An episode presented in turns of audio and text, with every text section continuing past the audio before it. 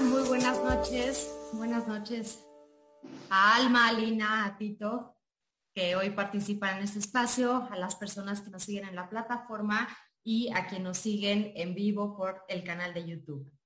Me alegra muchísimo haber sido invitada por el profesor Roldán a este espacio en el que una vez más en mi vida estoy rodeada por abogados. Yo hace poco comentaba que cuál es el karma que estoy pagando.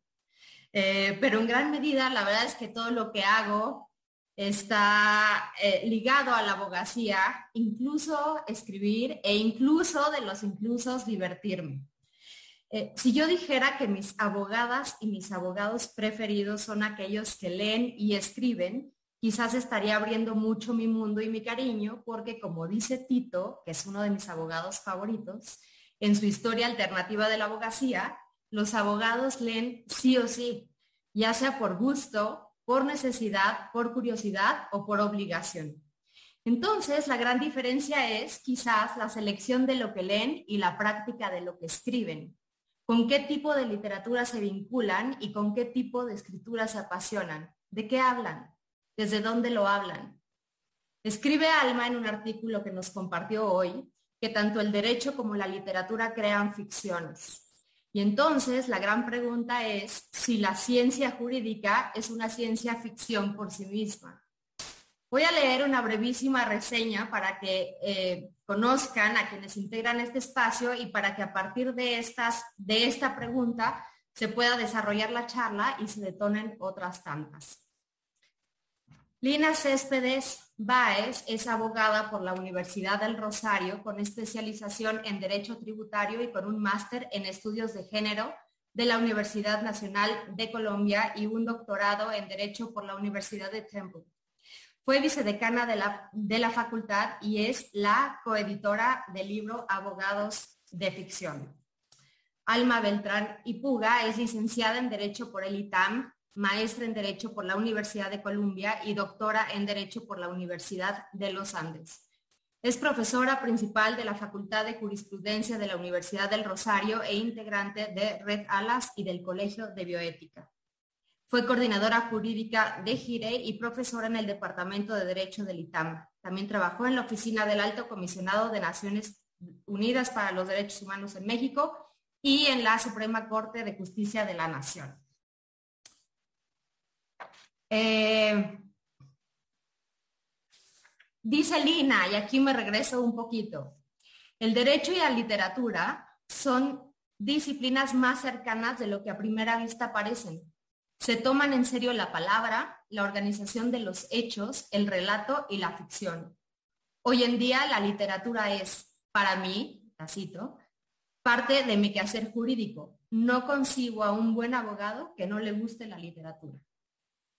Y Alma, por otra parte, nos dice, repensar la relación entre el derecho y la literatura es analizar nuevas formas de ver los fenómenos jurídicos y sociales. Es trazar puentes entre dos disciplinas que parecen poco conectadas, pero que en realidad convergen en la manera de narrar el mundo. El derecho y la literatura comparten el ánimo de resignificar la vida cotidiana, reinventarla y darle nuevos nombres.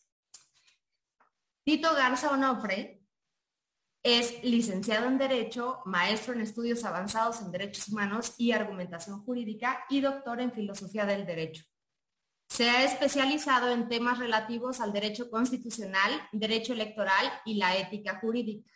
Sin embargo, los que más le, le provocan, que aquí me faltó decir, eh, creo que borré la parte del derecho electoral, que es justo lo que nos vincula a ti y a mí, creo que tuve un lapsus o algo pasó por ahí, pero sin embargo, los que más le provocan son el estudio de la figura del abogado en la teoría del derecho contemporánea y la enseñanza de los derechos humanos a través de la obra de Roberto Bolaño, de quien escribe en su blog Le debemos un hígado. Así pues, las invito y los invito a dar un paso atrás de la ficción para situarnos en la creatividad y que sea a partir de ahí que Alma, Lina y Tito comenten abogados de ficción. Sean muy bienvenidas y bienvenidos. Adelante, Lina. Bueno, buenas noches a todos y todas. Muchas gracias por esta invitación. Bárbara, Tito, el profesor Rondán que no pudo acompañarnos, pero bueno, muy contenta eh, de estar aquí con, ustedes. Bueno, ¿qué, podemos decir de, este proyecto Abogados de Ficción eh, que se ha, eh, mejor dicho, que se ha resumido porque yo podría hablar horas y horas de, de este tema? Bueno, primero que todo, pues feliz porque eh, participó aquí mi amiga y colega Alma Beltrán y Puga, ese apellido larguísimo, em, nuestra representante mexicana en la Facultad de Jurisprudencia de la Universidad del Rosario. Em, y además, eh, pues también este libro eh, me, genera pues mucha emoción que Alma haya, participado en la medida en que Alma y yo eh, hemos enseñado juntas eh, un, curso que se llama Género, Derecho y Guerra y en el cual pues hablamos de teorías feministas, derecho, pero siempre en ese momento cuando lo planeamos lo acompañamos de una obra eh, literaria que acompaña la reflexión feminista y jurídica, em, que es eh, una habitación propia de Virginia Woolf. Es decir, em, acompañamos todas estas reflexiones con un texto literario que es de alguna manera una columna vertebral de toda eh, nuestra, digamos, reflexión al respecto. Bueno, abogados de ficción. Abogados de ficción es un sueño hecho realidad. Es, una, es un proyecto que nace con una amiga y colega que se llama Ana María Ferreira. Ella es literata, doctora en literatura, ella es colombiana, em, ella vive en, Indiana, ella está en Indianápolis. Ella está en la Universidad de Indianápolis y em, básicamente cuando estábamos haciendo el doctorado ella y yo en Estados Unidos, eh, siempre compartíamos ella desde su lado literario haciendo su disertación y yo desde el lado jurídico eh, también haciendo mi disertación y veíamos todo el tiempo cómo lo que hablábamos desde la literatura y el derecho eh, compaginaba completamente con nuestras áreas de experticia y además con nuestras áreas de interés. Yo hice una cosa un experimento extraño, radical, cuando, cuando empecé a hacer la disertación, cuando empecé a hacer el doctorado, y fue dejar de leer literatura un año. Lo hice porque pensé, esa fue mi forma de verlo, la empresa en la que me metía en el doctorado, y era, eh, solo si quiero sacar una tesis jurídica sólida, robusta, tengo que dedicarme solo a leer derecho y por primera vez en mi vida dejé de leer literatura desde que tengo conciencia y dejé por un año. El, experimento pues fue muy doloroso, eh, sin embargo me demostró la importancia que para mí tiene el, en el pensamiento jurídico siempre tener la compañía de la literatura, ya sea como una válvula de escape o ya sea como una forma de darle contexto a lo que pienso jurídicamente. De manera que Abogados de Ficción nace, digamos, ya hace varios años de esa experiencia mía haciendo el doctorado, esa amistad que tengo con Ana María Ferreira. Y nace, digamos, como una forma también de cerrar para mí un ciclo que fue el ciclo de dedicación a la administración académica. Cuando fui vicedecana, cuando ya estaba cerrando, dije, qué bonito sería cerrar esto con un, con un homenaje y con una forma de pensar desde varios ángulos cómo se encuentra el derecho y la literatura. Para eso invitamos a varios profesores y profesoras, entre ellas aquí a la doctora Alma Beltrán y Puga, y les dijimos, les dimos muy pocas instrucciones. Les dijimos, bueno, queremos hacer un libro de derecho y literatura queremos que este libro tenga una intención pedagógica, eso sí, sí lo pensamos como un libro que se pudiera llevar al salón de clase. Tal vez esa fue la única eh, instrucción sustantiva. El resto fue como, bueno, vamos a usar este tipo de citas, este tipo de, ¿no? de formato, de letra, etcétera. Pero no fue sino eso, como una invitación a muéstrenos cómo ustedes relacionan lo uno y lo otro y pues extendimos una invitación a un número importante de profesores. De, como siempre lo digo, es una lástima a todos los que se quedaron en el camino porque traían ideas muy buenas, pero eso siempre pasa en estas empresas literarias em, en el sentido amplio, en las empresas de editar un libro. Y cuando empezaron a llegar los resultados, digamos los primeros borradores, para mí y para Ana María fue una sorpresa muy grata ver primero la riqueza literaria, o sea, como ese archivo literario que radica en la vida de cada abogado al cual invitamos. Nos empezamos a dar cuenta, ¿no? De sus gustos literarios, pero no solo eso, sino de cómo abordan la literatura y cómo ven que se encuentra con el derecho.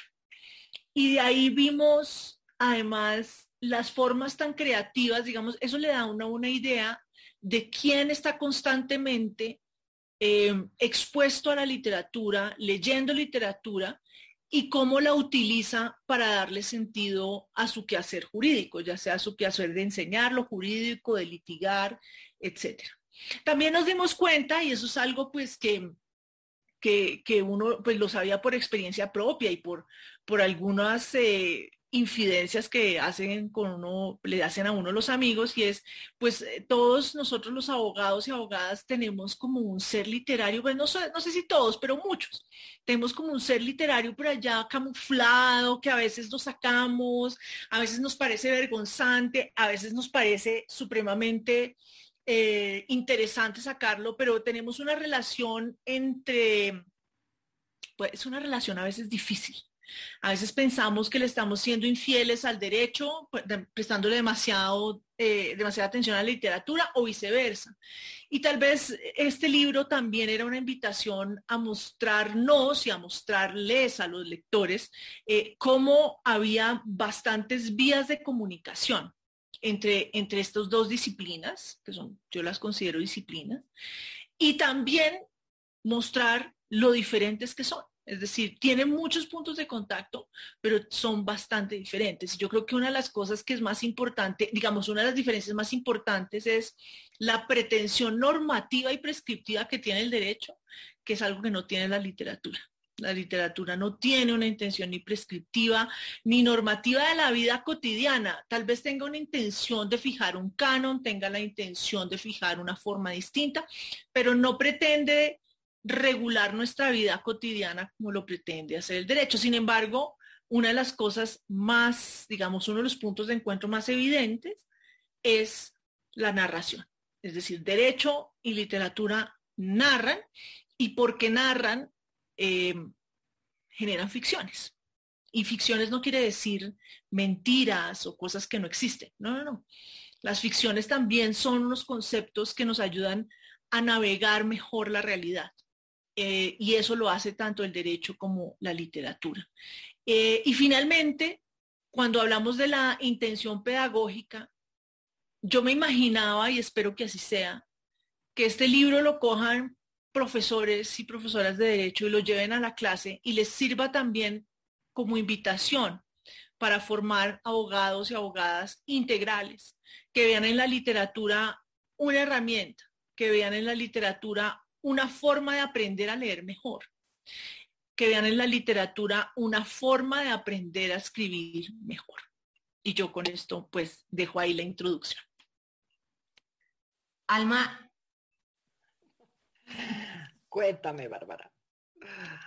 Eh, bueno, no, yo, yo quiero poner en tela de juicio eso, eso que dijo Lina de pasarse un año sin literatura, me parece un trato cruel, inhumano y degradante.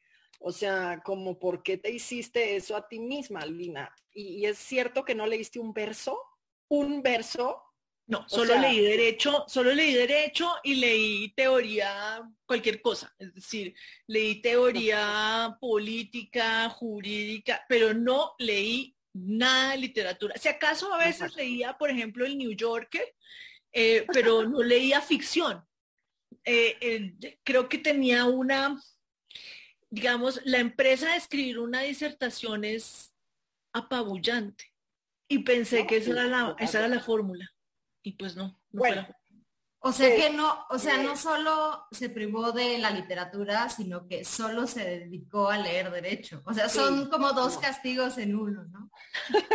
No, leer derecho es una delicia. Ahora después hablamos de eso. Yo, yo me reconcilio, es decir, a pesar de tener al principio una relación muy difícil con el derecho cuando estaba estudiando y eso, yo hoy me siento más, la más feliz de lo jurídico. A mí me encanta el derecho, me encanta el derecho y leer derecho me parece una, una delicia. Sí, Lina sí es muy abogada.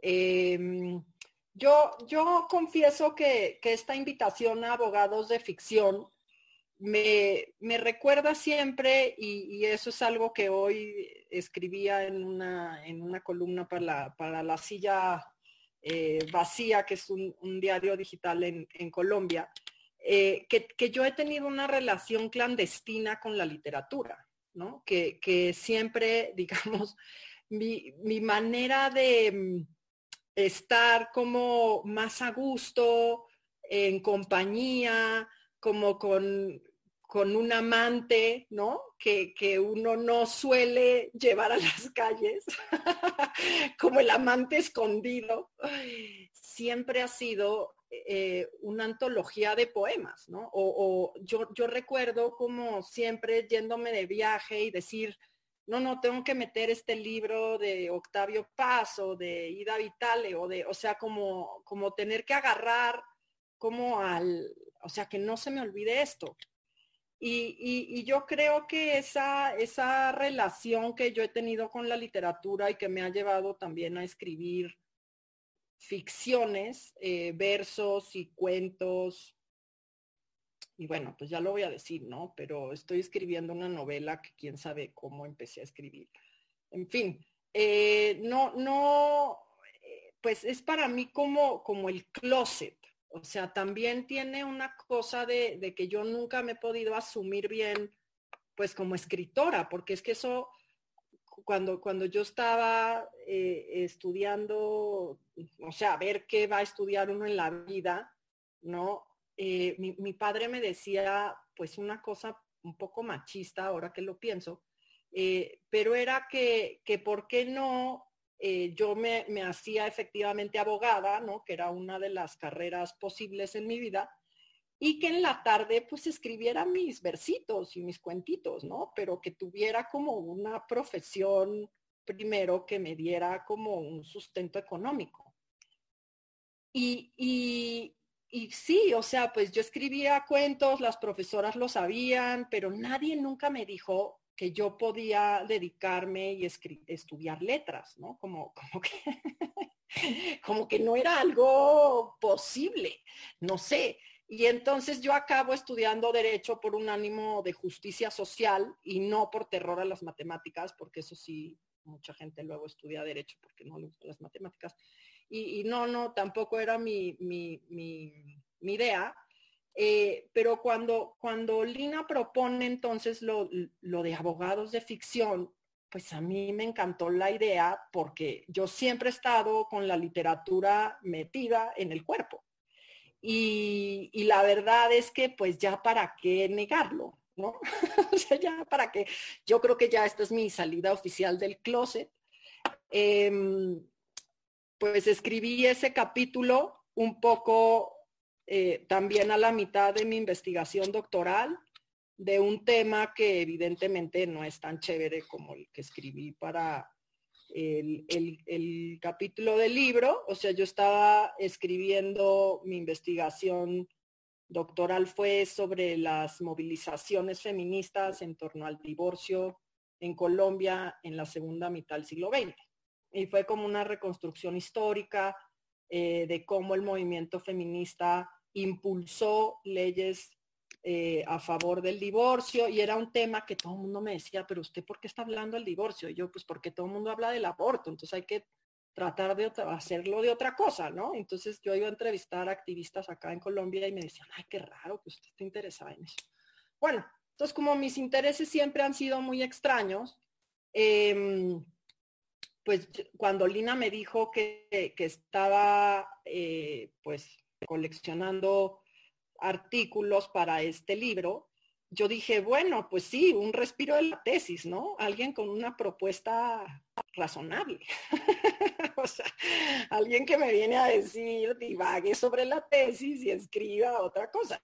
Y entonces me puse a la tarea de escribir un artículo que al final es un capítulo sobre mm, la obra de Svetlana Alexievich, que es una autora pues que yo también pongo a leer en clase porque uno no sabe si es si eso realmente lo que ella escribe es realidad o ficción, ¿no? Si ustedes han leído la obra de Alexievich, que es em, acreedora del Nobel hace algunos años, eh, pues ella tiene este libro que se llama La guerra no tiene rostro de mujer, en donde un poco rescata las memorias de las excombatientes de la Segunda Guerra Mundial, de esas mujeres, las va, las entrevista, que eso ya me parece una cosa completamente heroica de cómo ir a coleccionar estas entrevistas y, em, y acaba siendo un libro de, esta, de, de cómo vivieron y recuerdan la guerra estas mujeres. Y, de la censura también que hay de la guerra, de quién puede narrar la guerra, quién está autorizado para decir que esto pasó, ¿no? Porque cuando va con el editor, el editor le dice, esto no es posible. O sea, estas atrocidades que usted cuenta, aquí no hay héroes, aquí no hay hazañas, aquí no hay grandes batallas, o sea, esto que está, no es una guerra soviética, ¿de qué nos está hablando? Y cómo está dejando a las mujeres como unas descarnadas. Entonces a mí me parecía profundamente eh, apelante esta, esta idea de, las, de las mujeres y la justicia transicional y la guerra y de que desde que estoy en Colombia pues hay una gran historia acá del conflicto armado. Y, yo pensaba eh, pues que Alexievich tenía unas grandes lecciones que de narrativas de cómo ella retrata pues esos pasajes tan atroces, pero también a la vez de unas memorias muy luminosas, eh, porque es, o sea, digamos, si uno lee ese libro que es emocionalmente muy álgido, pues hay pasajes también muy bonitos, ¿no? Hay, hay paisajes, o sea, hay el trigo susurra, los bosques se abren, los animales, o sea, bueno, hay una cantidad de cosas que pasan em, que, es como una narrativa y un retrato de una guerra muy humana, ¿no? Como más cercana a la realidad, yo creo. Pero entonces uno no sabe si Alexievich es ficción o periodismo, o es, ¿no? Yo les hago a mis estudiantes la pregunta de si creen que esto es eh, literatura, para empezar. Entonces, em, pues nada, acabo reflexionando sobre eso y, me encantó escribir el capítulo por lo mismo, ¿no? Porque creo que es importante hacer esas conexiones para dar, para, para refrescar la mirada de cómo las abogadas nos hemos vinculado a los fenómenos jurídicos que son en buena medida una manera de narrar las disputas y los conflictos, eh, pero también de resignificarlos y de hacer unas ficciones que, como dice Lina, pues nos ayudan a tener una convivencia eh, en teoría un poco más pacífica. Y pues yo también lo dejaré acá para escuchar a, Tito. Yo, no sé si antes de dar la palabra a Tito les contamos a, quienes están aquí con nosotros rápidamente qué hay en el libro. Es decir, eh, yo creo que es importante, ya que Alma habló de su capítulo, contarles rápidamente el libro en qué consiste, digamos, quiénes escribieron y qué capítulos tenemos. Pues, a ver, el libro, el libro lo organizamos alrededor de estos temas que salieron, ¿no? Eh, sorpresivamente, porque como no le dimos a nadie ninguna instrucción, como usted escribe esto, usted coge esta novela, nada. Entonces encontramos, pues, eh, maravillosas coincidencias. El libro abre con un, con un artículo, con un capítulo de Walter Arevalo, Arevalo y, y Candice Ali Hussain sobre una novela de una mujer que se llama Berta von Sutter, que es una de las pacifistas más importantes eh, que ha existido. Y ella escribe una novela, una novela precisamente para, em, eh, digamos, eh, generar una conciencia acerca de los dilemas de la guerra. Entonces, este artículo es desde el derecho internacional. Hay un segundo artículo que escribe Enrique Prieto, em, Rafael Tamayo, Juan Pablo Pontón, sobre em, el tema, digamos, desde el derecho internacional pero eh, desde el tema del colonialismo, el derecho internacional como un dispositivo neocolonialista o colonialista, y para eso ellos toman eh, una novela de Mario Vargas Llosa y una novela de José Eustacio Rivera. Eh, la famosa novela de José Eustacio Rivera, La Vorágine, uno de los escritores colombianos más importantes acerca del tema de las caucherías en Colombia bueno, y también en la, en la frontera, digamos. Em, después sigue Alma, Alma es el tercer capítulo, y Alma pues nos presenta una reflexión acerca de las voces de las mujeres en la guerra y es una, e, es una reflexión que me parece muy interesante en la medida en que combina eh, ¿no? Derecho internacional, justicia transicional, voces de mujeres, etcétera. Entonces a mí parece que la, por eso le llamamos esa segunda parte que abre Alma, se llama Otras Voces. Ahí tenemos a Alma y tenemos a una, a mi coeditora, Ana María Ferreira, con una lectura de la constitución política. Ojo, Ana María es la única que no es abogada, ella es literata. Y ella escribe una lectura de la constitución política desde una escritora indígena colombiana que se llama Estercilla Simanca, es una, es una mm, escritora que está en este momento escribiendo, es abogada, es literata y abogada, ella escribe unos cuentos maravillosos y em, es indígena. Después se abre una parte que es propiedad y negocios y ahí tenemos una lectura, digamos, muy amplia de la propiedad, cómo ha avanzado en la literatura, es decir, distintas referencias en, la literatura acerca de la propiedad, que lo escribe Tatiana Oñate y Francisco Ternera. Después viene mi capítulo, después podemos hablar de mi capítulo un poco más. Es un capítulo sobre la propiedad, es una, una aproximación a la propiedad desde los habitantes de calle, desde las personas que no tienen dónde vivir y ahí yo uso una, mm, una novela de Virginie Despentes eh, eh, que se llama Vernon Subutex, que es una trilogía, y eh, cojo el libro número uno. Después sigue una, un texto muy, muy, muy particular que me gusta mucho porque coge una novela, una novela poco explorada colombiana, que se llama Don Simeón Torrente ha dejado de deber.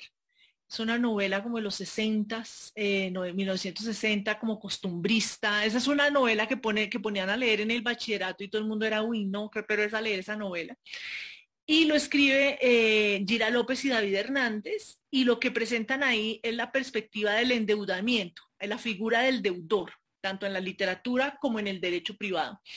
Después tenemos, pues a ustedes esto de pronto les parece, no, mejor dicho, sacrilegio total, pero me parece muy interesante. Juan Francisco Soto coge El Llano en Llamas de Juan Rulfo y hace una lectura para el tema de restitución de tierras en Colombia en el contexto de justicia transicional y el libro lo cierra em, Elena Alviar con un, en una sección que nosotros llamamos el metatexto porque Elena lo que hace es una reflexión de la posibilidad misma del derecho a partir de una reflexión literaria. Entonces, para que ustedes sepan a qué se enfrentan con esos capítulos.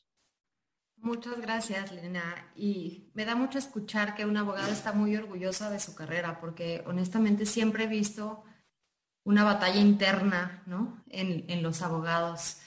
Y, y, bueno, qué gozada que las dos hayan podido escribir algo que una la literatura con el derecho y así no sientan como esa cierta vergüenza o que hayan podido salir del closet. Y hablando de salir del closet, yo quería ver si Alma me permitía leer un, un, pequeño fragmento que me es un, un verso que me, que, me, que me pasó porque yo casi que los obligué a regalarme algo más que no fuera su síntesis curricular y este me fascinó. Entonces, ¿me dejas acompañarte en tu salida del closet. Gracias, sí, Bárbara, gracias. Estoy sentada con todas mis palabras, pero los huecos son inmensos, se abren a pesar de la escritura, fiel y constante, sobre el papel. Duermo, como, bebo y al final del día hay solo adverbios. Me faltan todos los nombres. Me encantó, es muy lindo. Y ya con esto, Tito, por favor. Tito que hable. El primer verso es de, es de Rosario Castellanos, que yo tomé para, como inspiración. Bueno, eh, gracias, de verdad que, que, interesante y que, estimulante estar en esta, en esta charla. Eh, gracias a los, a los amigos de IntelliJuris y, y, a, todo, a todo el auditorio presente. La verdad que eh, creo que vale la pena resaltar un par de ideas a partir del libro, que al final del día esta mesa surge eh, a propósito de este libro. Y, yo creo que eso es bien, bien necesario, eh, que, la enseñanza del derecho, las metodologías dentro del de, eh, aprendizaje de la práctica y la ciencia jurídica tome causas en donde puedan encontrarse alternativas a lo que eh, tradicionalmente o canónicamente nos han enseñado. ¿Por qué? Porque alguien que diga que en estos momentos, a nivel latinoamericano, a nivel latino, me podría referir, occidental si quieren, eh, la práctica del derecho y la teoría del derecho se encuentra en su época de oro, claramente es falaz. Claramente existe un grave problema de eh, ingreso a la justicia, de acceso a la justicia y en la manera en cómo eh, eh, las estudiantes y los estudiantes empiezan a asimilar el fenómeno jurídico. Parecería que lo memorístico sigue siendo una regla crucial, el formalismo, la especialización, la, la, asepsia, el modelo clásico mal entendido de Kelsen y de Mastal, parecería que son las únicas alternativas para ejercer una profesión en donde eh, parecería que el lenguaje o las letras como tal eh, resulta más fácil eh, copiar simplemente un copy-paste, ¿no? Hacer una demanda, cambiarle los nombres, una iniciativa de ley, pasarla por algunos filtros, algunas sentencias y demás tal, pero el respeto por las letras y lo interesante que nos puede generar el derecho entendido desde otras ópticas, creo que, creo que es bien necesario. Por eso celebro este, este libro y sobre todo eh, creo que eh, parte de un componente bien necesario que es em, trasplantar grandes corrientes y movimientos, hay que decirlo, el movimiento de derecho y literatura eh, tiene ya muchos años recorridos en Estados Unidos y parecería que ahora cada vez más en nuestras regiones está cobrando, está cobrando mayor importancia, ¿no? En ese sentido, eh, de manera muy rápida, eh, dividiré mi, estos 10 minutitos que, tengo en tres, en tres momentos. Primero haré una categorización de, las relaciones entre derecho y literatura. Después hablaré en particular sobre los textos eh, de, las coordinadoras, de las editoras y, también autoras que aquí nos acompañan, en textos de eh, Virgin Despentes y eh, Slatea Alexievich, ¿no? En un tema relacionado propiamente con, las, con la propiedad, con las personas eh, sin techo, y el otro de la guerra, que toca temas de justicia transicional, de género y de memoria, ¿no? Y por último, hacer una, una reflexión eh, para todos eh, eh, en torno a la enseñanza del derecho, ¿no? Pero bueno, empiezo para, para ceñirme al tiempo.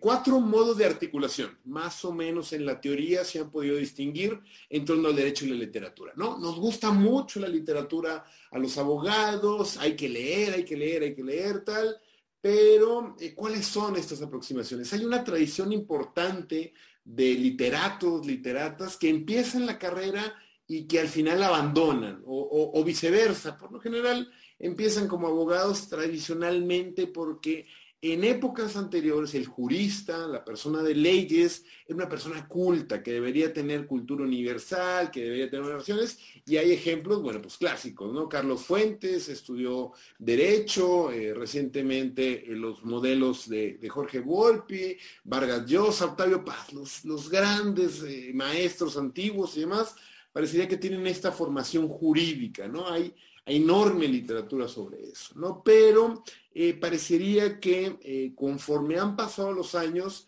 este menosprecio por cultivar la cultura y las artes se ha venido desquebrajando. En ese sentido, estos cuatro modos de articulación entre el derecho y la literatura, para poder orientarnos y saber dónde estamos o saber cómo podemos poco a poco irnos relacionando, a pesar de que somos eh, eh, licenciados o licenciadas en Derecho, ¿no?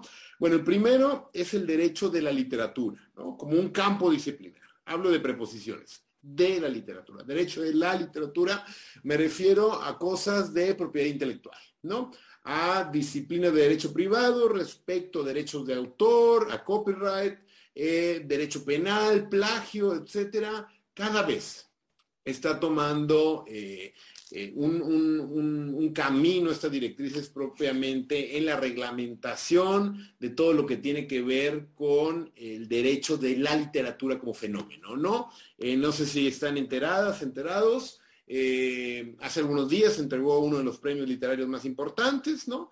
El premio Planeta, que era supuestamente para una autora llamada Carmen Mola, y resulta que la autora eran tres hombres, ¿no? Tres señores guionistas. Esto implica un conflicto ético, esto implica, más allá de la industria literaria y demás, tal, es un campo en el que en definitiva eh, creo que el derecho de la literatura, tarde que temprano, necesitamos eh, profesionistas que tengan un pie, así como cada vez existe la especialización ahora en Bitcoin, redes sociales, tecnologías, parecería que esta idea de agentes literarios, de juristas que trabajen para las grandes editoriales o pequeñas editoriales, está cobrando cada vez un mayor movimiento. Derecho de la literatura, ¿no? Hablando de un segundo momento de estas eh, articulaciones, hablo del derecho como literatura, ¿no? Eh, una corriente dominante en Estados Unidos y relacionada eh, preponderantemente a la dimensión hermenéutica o interpretativa. ¿A qué me refiero? En la que se observa la calidad y cualidad literaria del derecho, pero en especial se analizan textos y discursos jurídicos a partir de análisis literarios. Esto es la extensión de la aplicación de métodos de análisis de interpretación y argumentación que ha realizado la crítica literaria hacia la racionalidad de construcciones efectuadas en el ámbito de las decisiones judiciales. Un ejemplo canónico de esto que se me ocurre o que creo que pueda ser es el famoso ejemplo de Ronald Dorger cuando habla del derecho en cadena, ¿no? Habla de cómo utilizar ciertas herramientas interpretativas para ver que entender la, creación del derecho como un fenómeno literario que se va creando colectivamente, ¿no? Eh, en, el, en el tercer peldaño está el derecho en la literatura, ¿no? que hablamos eh, propiamente de eh, aspectos singulares de la problemática y de las experiencias jurídicas que son retratados por la literatura, ¿no? Esto es la justicia, la venganza, el funcionamiento de los tribunales, Kafka, digamos, que, inaugura esto como, como un gran eh, modelo para poder llevar análisis eh, a este cambio. La virtualidad representada por las narrativas posibles eh, posibilita lograr una mejor comprensión del derecho y sus fenómenos, ¿no? Es bien conocido que el cuento ante la ley de Kafka ha sido uno de los cuentos más teorizados por filósofos jurídicos y por filósofos en general, ¿no? Hay mucha reflexión al respecto.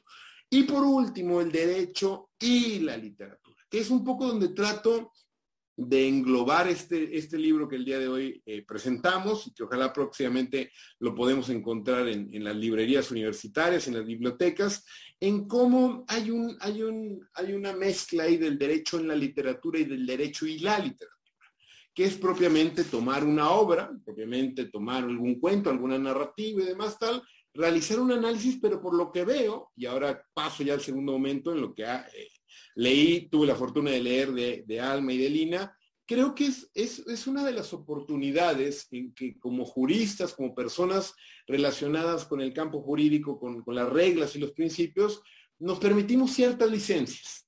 Nos permitimos ciertas licencias para no citar eh, a manera académica, no utilizar el método científico y demás tal, creo que es algo donde nos permitimos ciertas licencias y donde, donde se eh, eh, difumina las, las, propiamente las fronteras entre el derecho y la literatura. ¿no? En este caso, el, caso particular, con, los artículos que, realizan aquí las, las, las autoras y las editoras, en definitiva yo creo que son textos que te hacen reflexionar, que eso es algo magnífico de eh, la literatura, ¿no?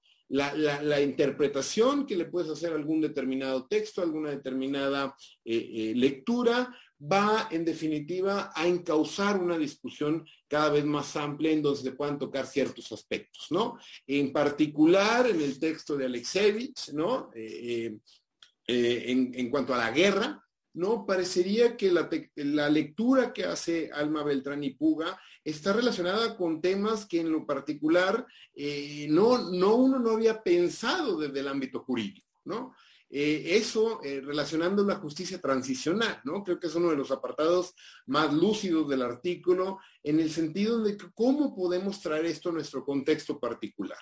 Ahí es cuando leer literatura relacionada desde una óptica jurídica puede generar ejercicios imaginativos y creativos en donde la idea del formalismo, la idea del rectángulo, del silogismo clásico, por citar a aquella autora, en donde eh, eh, eh, si no es A es B, ¿no? esto parecería que te genera diferentes alternativas para repensar estas relaciones, ¿no? en, cuarto, en cuanto al artículo de, de, Lina respecto a una autora que me parece de las más atrevidas en esta época eh, contemporánea de hacer o por lo menos desestabilizar un poco los cánones a los que actualmente estamos habituados con Virgin Despentes. Eh, en definitiva, eh, son temas que incomodan, son temas en donde piensas, ¿por qué no se ha escrito de esto durante tantos años? ¿No? ¿Por qué es la necesidad de hablar de los sin techo, pero no necesariamente bajo una óptica paternalista o asistencialista, sino desde el derecho que parecería en nuestros cánones occidentales y modernos eh, tendría que tener una eh, configuración muchísimo menos eh, prominente, ¿no? Que es el derecho de propiedad, ¿no? La idea de propiedad, de posesión y demás tal, en definitiva, creo que son ejercicios bien interesantes que deberíamos de invitar a nuestros profesores y a nuestras profesoras a que lean cada vez más literatura y a que inviten a hacer estos artículos, ¿no? Parecería que a esta, este choque o esta tensión en donde eh, muchas personas no se atreven, ¿no? ¿Por qué no escribes una novela? No, pues la escribió Roberto Bolaño o la escribió Alexievich, ¿yo qué voy a hacer? ¿Lo voy a escribir papers? ¿Lo voy a escribir artículos? Yo creo que este tipo de ejercicios nos demuestran la necesidad de, como bien lo dijo Bárbara, y que estamos cada vez en un ámbito donde el derecho no les pertenece a los abogados. El derecho es tan importante que no se lo debemos de dejar a los juristas. La idea de derecho como bien común la idea de derecho como idea para transformar la sociedad, el derecho entendido como cultura y como cultura algo moldeable, algo que no necesariamente tiene que seguir los mismos cánones grecolatinos de hace miles de años, creo que es una oportunidad, y con esto termino en el tercer reflexión o gran comentario que quería hacer, es en torno a la enseñanza del derecho. Eh, yo, yo sinceramente creo que se puede aprender eh, muchísimo más de la idea de violencia, de la idea de, la noción de género a partir de un texto eh, como el que escribió Alma a partir de la obra de Letana Alexevich, que más allá que leer el Código Penal, ¿no? Yo creo que hay que leerlos. No digo que hay que tirarlo todo por la borda, ¿no? Tantos justinianos y tantos eh, y demás tal, en absoluto. Creo que hemos mistificado tanto la experiencia jurídica en donde esta experiencia ha terminado por cercenar cualquier licencia, eh, posibilidad de creación más allá de un formalismo puro y duro. La invitación aquí es a que yo creo que sí, hay que seguir leyendo a Kelsen, a Manuel Atienza, a Donald Dworkin, a, cualquier teórico, gran teórico del derecho contemporáneo y demás tal, pero creo que, creo que leer eh, eh, novelas, eh, como bien lo ha teorizado Marta Nussbaum, que te pueden generar este sentimiento de empatía y de solidaridad a partir de, una reflexión moral. Creo que en definitiva no, no conozco una sola persona que, un solo abogado que haya leído el Código Penal y lo haya convertido en, un mejor abogado. creo que esta, esta idea de que las novelas tienen la posibilidad de mover ciertas reflexiones morales, yo sí me atrevo a decir que quizá leer novelas eh, no nos va a convertir en mejores abogados, pero sí nos puede caer una posibilidad de convertirnos o generar una inclinación hacia eh, generar mejores personas, ¿no? La lectura de novelas, la reflexión entre el derecho, la novela, la ficción, la creación literaria, en definitiva, creo que viene bien para un mundo jurídico tan eh, técnico, tan despersonalizado, donde se crean códigos y no eh, personas a través de las víctimas de estos justicia transicional, violencia, género y demás tal. Creo que si hay personas en la profesión que nunca han pisado una cárcel y siguen hablando de prisión preventiva, que hay personas que nunca han pisado eh, una, una, oficialía del registro público, un, ministerio público, eh, y creen que el derecho eh, lo que menos tiene es posibilidad de cambio. En definitiva, yo creo que regalarles una novela de Kafka, un cuentito de, Borges, una novela de, de Despentes, yo creo que vale mucho la pena para tener una profesión muchísimo más humana y muchísimo, muchísimo más cercana. Es paradójico. Leer ficciones nos acerca más a la realidad en un ámbito como el derecho. De verdad, celebro eh, eh, la, posibilidad de este diálogo, celebro el libro, cualquier cosa de literatura y derecho. Me parece que cada vez se van generando más, más obras. Eh, aquí lo importante como profesores va a ser englobarlas a nuestros cursos y saber darlas a leer a nuestros alumnos y a nuestros alumnos. De verdad, eh, muchas felicidades y aquí seguimos en el diálogo. Muchas gracias, Tito. Eh, contigo no es necesario el 1.5 de velocidad en las notas de voz. Ya estás, ya estás ahí. y es que lo que pasa es que eh, lo que pasa con la literatura es que nos hace ver más amplio, ¿no? En general. Entonces, esa, pues eso ya, creo que si, si, le, si le ocurre a los abogados es una enorme herramienta porque los abogados siempre son por sí mismos una herramienta para nosotros, ¿no? Y me encanta eso que dice Tito, que el derecho no les pertenece solamente. Y, bueno, con esto a mí eh, me surge una pregunta y, con esto podemos pasar a las preguntas que se van generando en el chat como a modo de cierre. Eh, decían que, bueno, este libro eh, está pensado como una herramienta pedagógica, ¿no? bueno, no sé si, se menciona como en términos generales o, para los estudiantes de derecho, pero creo que funciona para ambos.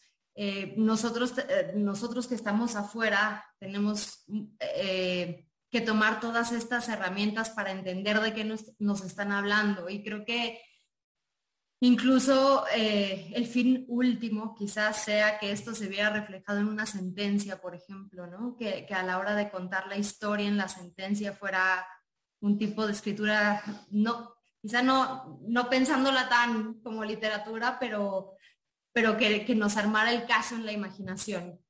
Eh, y, a mí me, gusta, me gustaría preguntarles qué es lo que tenemos que aprender nosotros del derecho, que lo vemos por fuera, que no lo estudiamos y que seguramente, eh, bueno, cada vez más personas están interesadas en temas del derecho y que no son precisamente abogados, ¿no? Seguramente aquí en la plataforma o que nos siguen vivo, eh, quiere entender y sin tener un previo aprendizaje de, de la abogacía. Entonces, bueno, pues esa es mi pregunta. ¿Qué tenemos que aprender del derecho? No sé, bueno, si quieren yo comienzo rápidamente. Bueno, Tito, muchas gracias por, por ese contexto. Eh, excelente. Yo le añadiría una quinta forma de ver la, la, la, relación entre derecho y literatura y es la de Posner, la de Richard Posner, y es no debería haber ninguna relación entre derecho y literatura. es decir, ¿no? En últimas, em, el, libro de Posner de Derecho y Literatura es muy interesante porque es un libro que presenta la posibilidad de que se encuentre el derecho y la literatura, pero él todo el tiempo me parece que está haciendo un esfuerzo por decir estos son dos cosas completamente distintas. Eso por un lado. Por otro lado, yo creo que mm, algo que acaba de decir Bárbara, aquí tengo una gata que quiere ser parte de la conferencia. Em, una de las cosas que está diciendo Bárbara eh, que me parece interesante y que hay que recalcar es eh, en ciertas latitudes, digamos, en, el, en, Estados Unidos, yo he encontrado, eh, digamos, una, una manera de los jueces de escribir un poco más, no sin dejar de ser rigurosa, pero más casual. Eh, a veces citan textos literarios. Em, Elena Kagan en una, en una sentencia, en un dissenting opinion que dio hace unos años, eh, básicamente citó un video de YouTube con una canción que le enseñara a los niños acerca de qué es el Estado y cuáles son las eh, divisiones de la rama del poder público, las ramas del poder público, etcétera. Me parece que es un poquito menos acartonada sin, sin perder la rigurosidad. Em, eso me lleva a otra idea que también tal vez es una forma interesante de ver la conexión entre derecho y literatura y que sirve mucho de cuestión, digamos, sirve mucho al ángulo pedagógico y es los abogados narramos todo el tiempo y pretendemos tener la mejor narración. Una demanda y una contestación de una demanda es una narración y básicamente los, los abogados litigantes ponen el énfasis en una parte o en otra para mostrarle al juez una narración de los hechos que básicamente tiene que ser apropiada por un juez. Entonces, digamos, los abogados tenemos unas funciones narrativas muy impresionantes y de ahí es donde yo veo que la literatura es una herramienta, es, es una herramienta poderosísima y no una herramienta como un medio, sino un medio y un fin. ¿cierto? Y em, ahí en el tema de la pedagogía también entra la reflexión propia de qué significa ser un narrador y quién es el lector. Y, em, y eso también conecta con lo que eh, acaba de decir Tito lo que está diciendo Bárbara y es una pregunta y es ¿para quién escriben los jueces? ¿Sí? Y si, y si realmente las formas y para quién escribe el legislador cada vez que uno escribe, uno escribe un cuento, una novela, un artículo, etcétera, todo el tiempo se pregunta, no, le dicen a uno, ¿para quién estás escribiendo? Uno se pregunta, ¿para quién estoy escribiendo? Yo creo que eh, la literatura sirve para también hacer conscientes de esa reflexión y es para quién escribimos como abogados, dependiendo, y como abogadas, dependiendo del lugar que ocupamos en, en el circuito de lo jurídico. Para mí, en ese sentido también, la reflexión de derecho y literatura es supremamente valiosa y esencial para la enseñanza del derecho.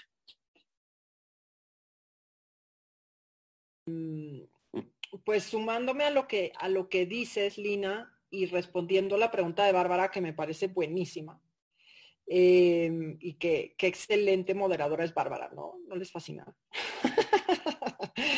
ojalá tuviéramos más moderadoras así. Y luego, pues Blanca tiene una pregunta ahí que ojalá nos pueda poner en el chat porque tiene levantada la mano. Pero bueno. la, yo, yo, creo que este libro tiene el gran atractivo de ser un libro interdisciplinario. Y, y, y, me parece que la conversación del derecho, no solo con la literatura, sino con otras ciencias sociales, es muy necesaria. O sea, yo me encontré con las metodologías de la sociología en el doctorado y me parece como un encuentro muy tardío. Em, yo creo que eh, es importante para, para, enseñar el derecho, eh, porque, bueno, yo no entiendo el derecho desde una perspectiva muy legalista y con esto me refiero pues a que el derecho es solo un conjunto de reglas, ¿no? Que eso es quizá la aproximación positivista más eh, estricta. Em, y, que claro, cuando Kelsen escribió ese libro de la teoría pura del derecho, eh, pues tenía una idea de, intentar eh, encapsular el derecho y quitarle la ideología política, religiosa, pues claro, porque el man estaba escapando del nazismo, y eso es una historia muy larga. Pero, pero yo creo que el positivismo actualmente está superado. Está superado en el sentido de que si uno mira el derecho en la interacción con la sociedad, es muy difícil pensar que solo el derecho es un conjunto de, normas. Y en todo caso, eh, me parece que, la literatura aporta a pensar eh, los elementos narrativos del derecho, como ya decía Lina, el aspecto discursivo que tiene eh, y simbólico el derecho que a mí siempre me ha parecido fascinante, ¿no? Y también a pensar en los ejercicios de imaginación jurídica en la interpretación, que es un poco lo que decía Tito, ¿no? Yo creo que, si bien, eh, pues yo que he trabajado mucho por fortuna con, con, el Poder Judicial de varios países y que actualmente le estoy ayudando a República Dominicana a hacer un protocolo de género, eh, me, parece que, la justicia tiene que ver también con cómo imaginamos la desigualdad y cómo podemos darle remedio. Y yo creo que esa pregunta, que es muy compleja, pues se aborda mejor si uno tiene atrás un, un canon que, como dicen acá todas las personas que me han antecedido en la palabra, pues nos ayuda a pensar fuera de la caja jurídica de las reglas. O sea, yo creo que esa, la literatura siempre va a ser un espacio muy refrescante, ¿no? Es como em, estar con mucho calor y que de repente salga un surtidor de agua del piso. Y uno agradece, uno agradece la brisa que le puede dar el surtidor de agua en un ambiente muy caliente. Entonces, para mí, esa es la, lo que a mí me ha aportado la literatura en la vida, ¿sí? una manera de refrescar mi imaginación y mis posibilidades narrativas. Eh, creo que también amplía mucho el vocabulario. A mí me parece que actualmente es importante regresar a las palabras y a, tener como pues un, un bagaje necesario del, lenguaje, ¿sí? Cuando las tecnologías nos restringen los discursos y las ideas a los 140 caracteres, las novelas nos invitan a pensar la longitud del lenguaje y el tiempo y el espacio. Y yo creo que esos son ejercicios intelectuales muy necesarios en una época de prontitud y fragmentación del conocimiento. Em, entonces, bueno, pues yo lo dejaría acá para que Tito responda algunas preguntas que le hicieron en particular sobre la hermenéutica y cosas así. Eh, y no sé si alguien más, eh, Blanca, quería poner una pregunta. Sí, lo, que podemos hacer eh, es que si hay una pregunta específica para Tito, pero puedo leer lo que tenemos aquí como para ir cerrando y quien quiera contestar cualquier pregunta está bien. Entonces, eh, la primera es, ¿acaso el lenguaje sencillo que utilizan los servidores públicos o este lenguaje accesible que hacen los jueces se acerca un poco a este ideal de hacer entendible la interpretación del derecho? ¿Cómo podemos dejar que la literatura inunde el mundo jurídico? Y por otra parte, esta es la, que le hacen a Tito, Tito, ¿consideras que las ficciones creadas por el derecho y en el derecho merecerían no solo el análisis hermenéutico, sino también el literario? Y bueno, aquí leo un par de comentarios. Julio dice, la literatura debería de ser una asignatura obligatoria en la carrera. Y comparten aquí... Ah. ¿Ya? Me, me autocensuré. y acá otro comentario de alguien que nos comparte que también tuvo que dejar de, leer. Bueno, dice, es doloroso dejar de leer literatura por un rato. Fui estudiante de letras hispánicas y ahora estudio derecho y sí que le extrañé. Definitivamente se complementan de maneras extrañas y sorprendentes. Y por último, ¿qué es un abogado de ficción? Bueno, eh, rápidamente para seguirnos el tiempo ahora, eh, invito a que lean la introducción. En la introducción se responden, eh, por lo menos hay destellos en torno a, a por qué titular el libro Abogados de Ficción. No hago spoiler, creo que es una introducción muy linda, además hacen un resumen de todos artículos que vienen en el, libro Y, creo que, por ahí eh, también radica esta pregunta en torno a la, interpretación, hacia la, hermenéutica propiamente, ¿no? Em, la ficción, o sea, tienen un apartado las autoras sobre la idea de ficción, o cómo la, noción de ficción en el derecho eh, tiene un potencial eh, tremendo, ¿no? Eh, a ver, hay autores y hay autoras que, han hecho algo a la inversa. Hay uno que a mí me gusta mucho, que creo que me atrevo a recomendar por ser el espacio, que es Ferdinand von, von un alemán, publica en Salamandra libritos que se llaman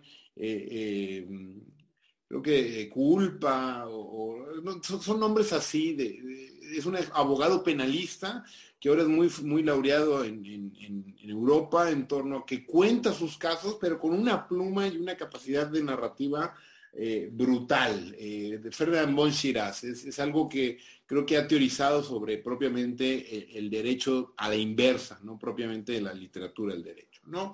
Eh, en torno, yo soy un partidario de eso, si me permiten también un poco hablar de mis clases, en, los primeros cinco minutos de, de mi clase, en lo que empieza eh, hablar de teoría del derecho y filosofía jurídica y demás tal, en lo que ya los alumnos se conectan o entran a la aula, eh, cada clase recomiendo una novela.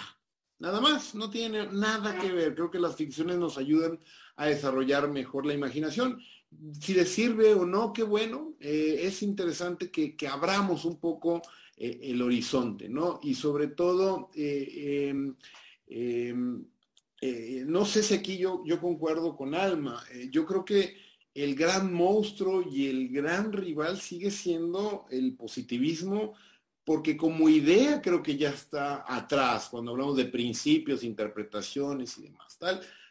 Pero cuando veo la primera instancia o cuando veo tribunales eh, de primera instancia, que no es más que un escalón para lo segundo, eh, sigan habiendo estas cuestiones de, literalidad, ¿no? Que son bastante, bastante problemáticas. Entonces, aquí es donde yo creo que eh, los métodos y la, enseñanza de la literatura en, la, en, el imaginario colectivo nos puede ayudar un poco a quitarnos la corbata, a quitarnos un poco la toga y sobre eso entender la literatura como algo más amplio. Respecto, con eso termino, Bárbara, la pregunta de los modelos de lectura fácil, ¿no? Que hace unos días hubo un escándalo porque un juez puso una imagen de un pandita en una, en una eh, eh, sentencia para, para, una niña para que la niña entendiera el resolutivo de la sentencia, ¿no?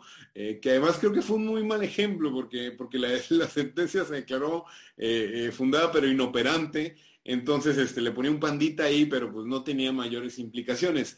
No, no sé, eh, te soy sincero al que preguntó, no, no, no sé si, si destecnificar eh, sea, sea, a terrenos. En definitiva, son, son alternativas, son herramientas, pero yo creo que una sentencia bien escrita, pero bien escrita y bien argumentada, concisa, tal, eh, esto del lenguaje accesible sirve para menor de edad, para personas con algún tipo de discapacidad eh, eh, eh, intelectual o demás tal, pero creo que, que, que, destecnificar por destecnificar muchas veces puede rayar en que al final del día no haces ni derecho ni haces ni literatura.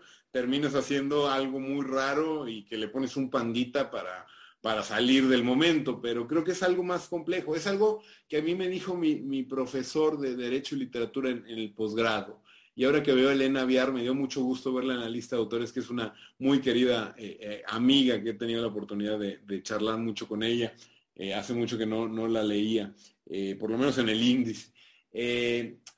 vamos, no, no, no, no puedes hablar de literatura eh, si eres jurista sin tener una base sólida de derecho. No, no es que hagamos solo literatura, en lugar de dar cinco civiles, demos interpretación literaria, no.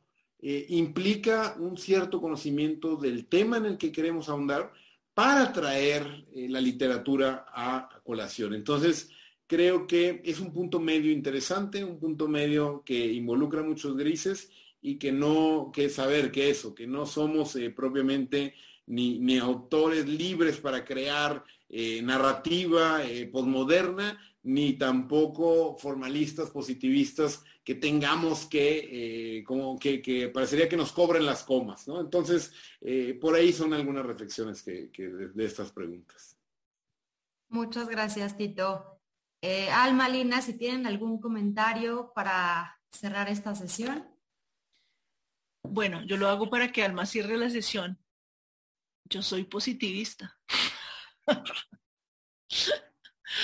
Yo creo que el positivismo es una, eh, a ver, eh, el positivismo creo que reivindica dos cosas súper importantes eh, y, que se conectan con la literatura y es el derecho es un producto social totalmente, que depende de factores sociales, es un producto de la cultura y, em, y no hay una relación unívoca entre el derecho y la moral, que eso me parece que es interesante. Es decir, em, y que creo que es una reflexión supremamente importante alrededor del derecho, pero podemos discutir del positivismo no después. Em, otra cosa es como la interpretación exegética, eso sí puede ser un, dilema.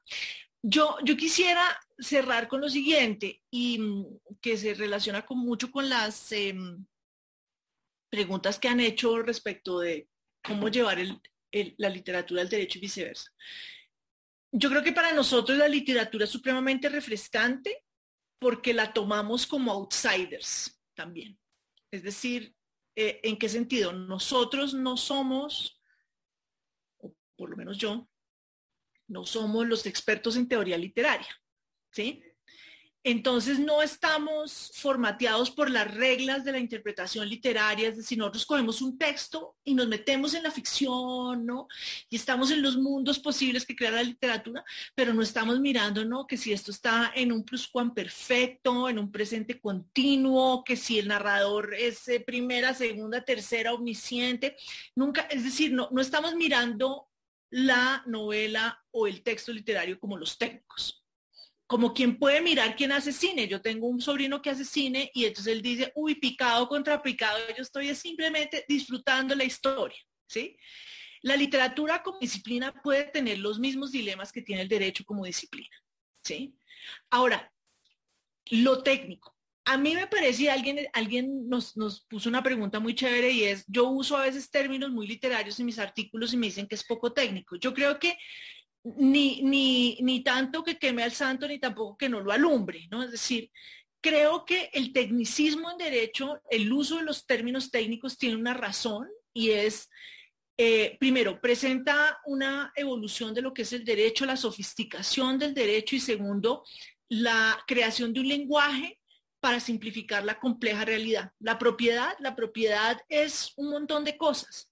Es, una, e, es un montón de derechos, obligaciones, situaciones, etcétera, que para poder comunicar toda esa complejidad de manera económica decimos propiedad, ¿sí? Y todos, y todos ahí mismo decimos, uy, ya sabemos de qué estamos hablando. Entonces, a mí lo técnico en ese nivel me encanta porque es lo mismo que lo técnico de las matemáticas. Decir tres es más fácil que decir uno y hay otro uno y hay otro uno, ¿sí? Entonces, ahí yo reivindico lo técnico. Sin embargo, lo técnico no puede ser un fin en sí mismo. ¿sí? Y ahí es donde yo creo que ese maridaje, así como un maridaje entre derecho y literatura, nos puede enseñar las virtudes de los tecnicismos y también sus peligros. Yo con eso dejo esa, esa, esa última frase y no les voy a contar que es abogados de ficción porque como dijo Tito, ahí está en la introducción. Sí, no vamos a hacer tanto spoiler. No, pues eh, yo, yo, a mí me encanta el debate del positivismo porque obviamente podemos estar aquí otra hora. Eh, pero, a ver, yo como les digo a mis estudiantes, el positivismo dio un lenguaje. Eh, Kelsen pensó que, lo que lo que más rescatable del derecho, o sea, lo, lo, no, no voy a hablar de la esencia porque posiblemente mato al Señor en su tumba, eh, pero pero si algo, digamos, es para el positivismo el derecho, es un sistema lingüístico, ¿no? O sea, una, el derecho en últimas es un lenguaje con ciertas premisas lógicas y, que puede explicarse a sí mismo. Ahí ya es donde yo entro con muchos problemas con Kelsen, ¿no? De la explicación autorreferencial del derecho. Pero entiendo los aportes y creo que efectivamente en la práctica el positivismo no está superado y eso es uno de, los, de las grandes batallas que hay que dar. ¿sí? Porque cuando los recibimos a los estudiantes en primer semestre, los estudiantes están como, como a esponjitas, ¿no? Intentando entender qué es el derecho. Y entonces yo creo que se van tecnificando en la carrera y luego llegan a, ejercer la profesión y se vuelven más técnicos. Y yo creo que tenemos que hacer un esfuerzo, porque acá ponían una pregunta muy, muy buena, que es cuáles son las responsabilidades, las responsabilidades, esta palabra, de la enseñanza em, del derecho, ¿no? Yo me siento muy responsable en las aulas. ¿En qué sentido? O sea, como sobre todo los estudiantes de primer semestre quieren que una les revele la verdad jurídica. Y yo siempre les digo que eso es muy difícil de hacer, ¿no? O sea, bueno, yo me siento incapaz de, no sé si hay verdad, no sé si, no, no. eso es como un dilema epistemológico que me supera. Eh, pues lo, lo que podemos ofrecer son debates. Lo que podemos ofrecer son maneras de entender el derecho, discusiones. Y yo creo que ahí, pues es lo que, lo que decía Lina, ¿no? Creo que la, literatura, como no la entendemos como eh, críticas literarias, y estamos en la posición más chévere, que es la de disfrutar la literatura y ver cómo nos ayuda para destecnificarnos, pues es una gozadera, ¿no? O sea, en últimas, yo creo que leer literatura aporta en el mero placer estético y discursivo de sumergirse en un mundo que, pues ya en sí mismo es provechoso. Eh, y muchas gracias a IntelliJuris por la invitación, a todas las personas que siguen conectadas a pesar de que ya nos extendimos 10 minutos más. Y no sé si Tito quiera cerrar o Bárbara con una magnífica... Mejor Bárbara, adelante. No, muchísimas gracias, Lina Alma. Me encantó conocerlas y escucharlas. Tito, un placer como siempre coincidir contigo. Y bueno, muy agradecida también con las personas que, que nos siguieron aquí en la plataforma y que también nos siguieron en vivo. Que tengan muy buena noche y ojalá podamos coincidir pronto otra vez. Buenas noches, gracias. Gracias, hasta luego, buen jueves. Gracias, gracias, gracias.